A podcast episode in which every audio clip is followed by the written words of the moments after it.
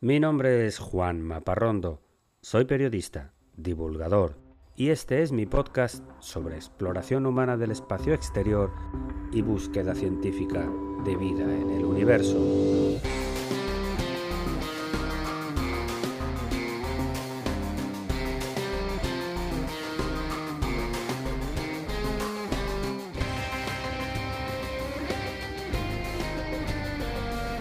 Bienvenidos a El sueño de Laika.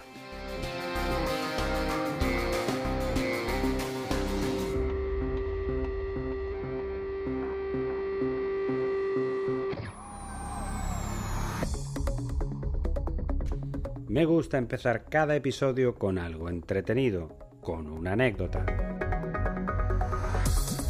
Y te cuento que cuando el astronauta norteamericano Neil Armstrong llegó por primera vez a la Luna hace casi 53 años, una vez que pisó el suelo y dijo su famosa frase, una de las primeras cosas que hizo fue recoger una muestra de polvo lunar, una fina arena que recibe el nombre de regolito. Armstrong hizo esta operación muy deprisa. Los ingenieros no sabían si la superficie lunar era inestable, si un problema imprevisto podía obligar a suspender la misión. Por eso le dijeron que lo hiciera rápido, para asegurar las muestras lo antes posible. La misión del Apolo 11, sin embargo, estuvo en la Luna 21 horas y dio tiempo suficiente para recoger más de 21 kilos de material lunar, así que el regolito del primer saco de Armstrong perdió su importancia. Al llegar a la Tierra fue archivado por la NASA en un almacén durante décadas, y después fue cedido a un museo en Texas. Pues de algún modo, recientemente el pequeño saco con regolito lunar llegó a manos privadas que lo sacaron a subasta. El saco fue vendido por separado por 1.8 millones de dólares y el regolito se vendió hace tres semanas por medio millón.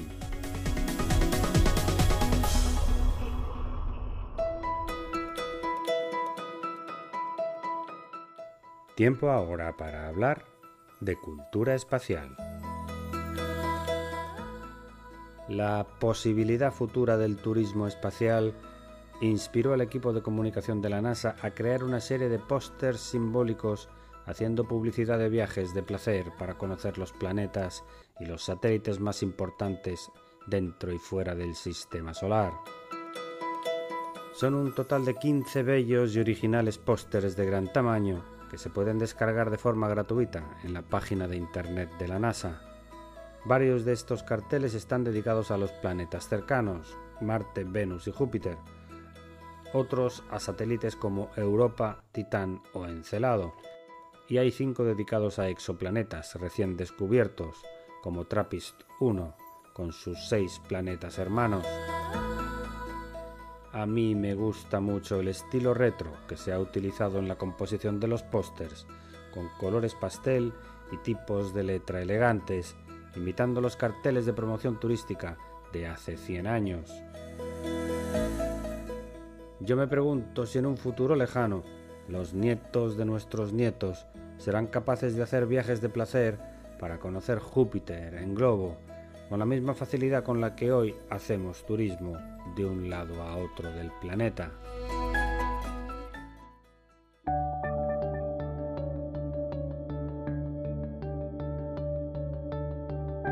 Y entramos ahora en la sección principal del episodio de hoy, que está dedicado al futuro de la Estación Espacial Internacional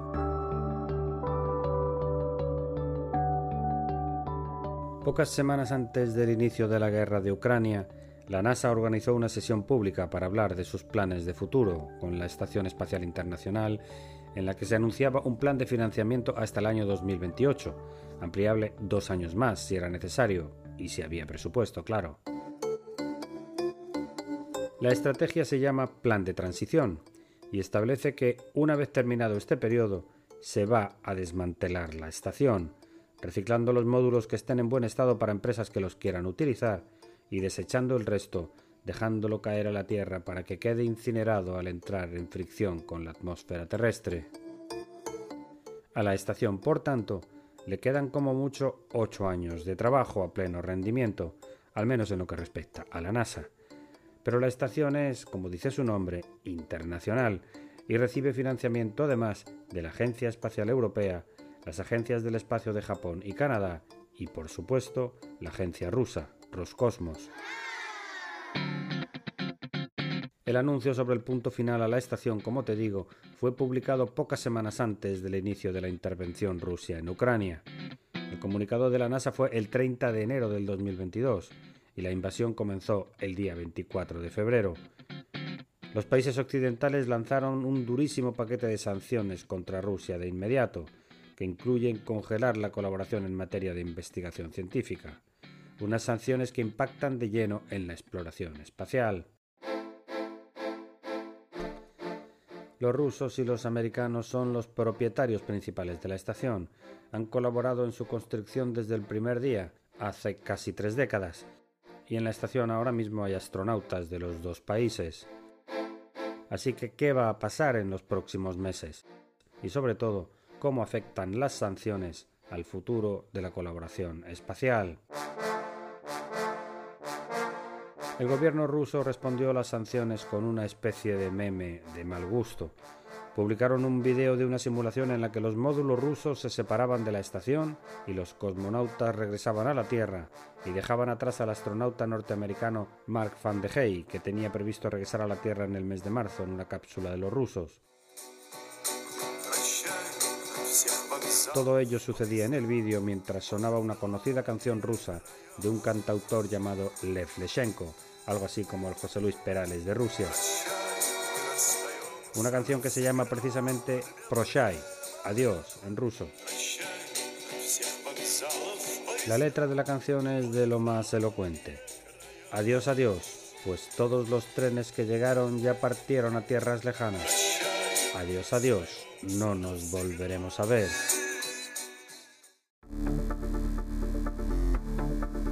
Fuera de lo pintoresco de la noticia, que estaba destinada para el público ruso, desde luego, pues nadie conoce a Lev Leshenko en Occidente, lo cierto es que suspender la colaboración de rusos y americanos en la gestión de la estación, hoy por hoy, es técnicamente imposible. La estación espacial no está diseñada para ser desmantelada, ni se puede hacer, y si se hace a la fuerza, las partes que se separan no funcionarían. Están conectadas con docenas de miles de sensores, cables, aparatos y sistemas de software conectados entre sí por fuera y por dentro. Las maniobras de la estación son compartidas. Por ejemplo, los rusos son los encargados de los sistemas de propulsión que mantienen el posicionamiento y también se encargan de los suministros de combustible para los aceleradores. La NASA, por su parte, es responsable de mantener la altura correcta y la orientación, así como la energía de los paneles solares y las comunicaciones con los satélites y con las bases en tierra. Así que, aunque haya una enemistad declarada entre americanos, europeos, japoneses y canadienses contra los rusos, la actividad en la estación, por el momento, va a seguir igual durante un tiempo. Pero sí va a haber cambios. Lo que va a suceder va a ser lo siguiente. En primer lugar, los planes de algunos políticos que deseaban construir una nueva estación financiada por los dos países para la década próxima se descartan por completo.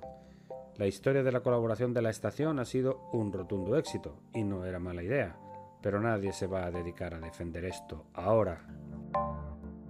En segundo lugar, los rusos van a ir reduciendo progresivamente su participación en la estación, bien porque el gobierno ruso no quiera, o bien porque los socios mantengan el veto a nuevas iniciativas de investigación científica conjuntas. Esto significa que el plan de transición de la NASA que hablábamos al principio probablemente se va a acelerar.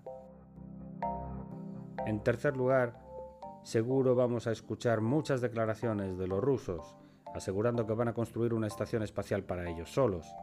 Y es cierto que tenían planes para lanzar el primero de los módulos en 2025, pero el impacto de las sanciones internacionales en la economía rusa va a ser muy fuerte y más dañino conforme vayan pasando los meses. La verdad es que sin colaboración internacional y sin las inversiones habituales de empresas occidentales, me atrevo a asegurar que no va a haber estación rusa por ahora. Lo que sí es una tendencia imparable es la inversión privada en la estación, sobre todo de empresas norteamericanas. El plan de transición de la NASA incluye utilizar algunos módulos de la actual estación para ser el germen de estaciones orbitales totalmente privadas. Ya hay dos empresas que están construyendo los primeros módulos. Una de ellas se llama Sierra Space y llega con una tecnología de habitáculos inflables mucho más espaciosos que las habitaciones en las que viven los astronautas hoy en día. Otra empresa es Axiom Space, la misma que acaba de completar con éxito un vuelo de cuatro astronautas totalmente privado a la estación. Axiom tiene pensado construir su estación propia, comenzando con dos módulos de alojamiento con grandes ventanas, pensados para el turismo espacial, un tercer módulo con laboratorios de gravedad cero y un cuarto componente para instalar paneles solares, que les permitirán funcionar de forma independiente cuando la estación internacional deje de funcionar, como asegura Matt Ondler, director de tecnología de Axiom.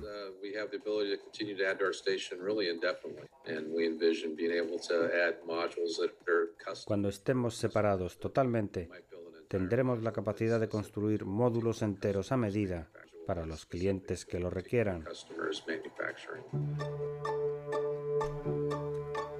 Ya se ha demostrado que la inversión en tecnologías desarrolladas en órbita terrestre da resultados económicos.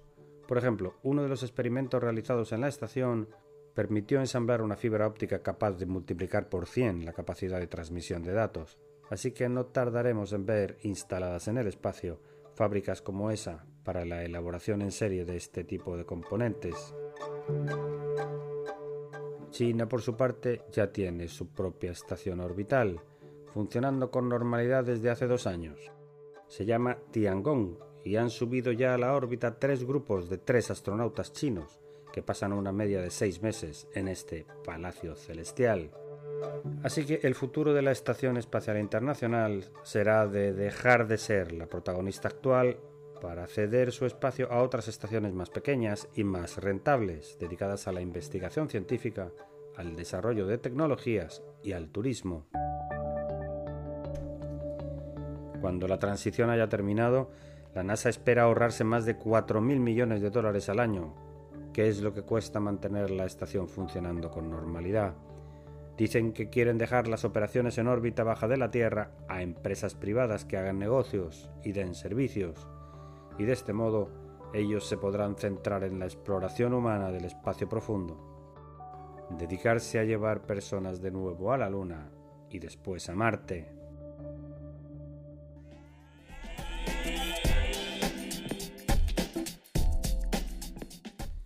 Y no quiero cerrar este episodio sin lanzarte el desafío de la semana. Te invito a que busques un vídeo en internet es la imagen de un eclipse de Sol captado por el robot Perseverance en Marte.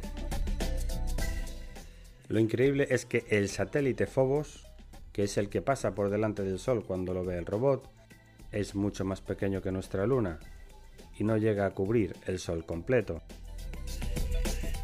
Además, es una roca deforme, cuyo contorno se puede apreciar perfectamente pasando por delante del Sol. Y hasta aquí el episodio de hoy de El sueño de Laika. Espero que te haya gustado. Escríbeme a laika.podcast.gmail.com y sígueme en mi cuenta de Instagram, laika.podcast.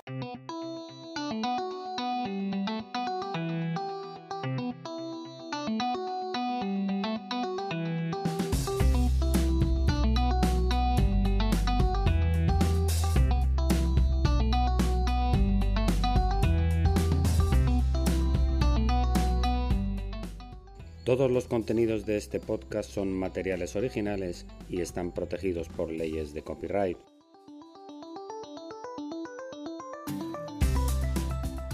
Todas las músicas y sintonías han sido compradas a sus autores o son de reproducción libre.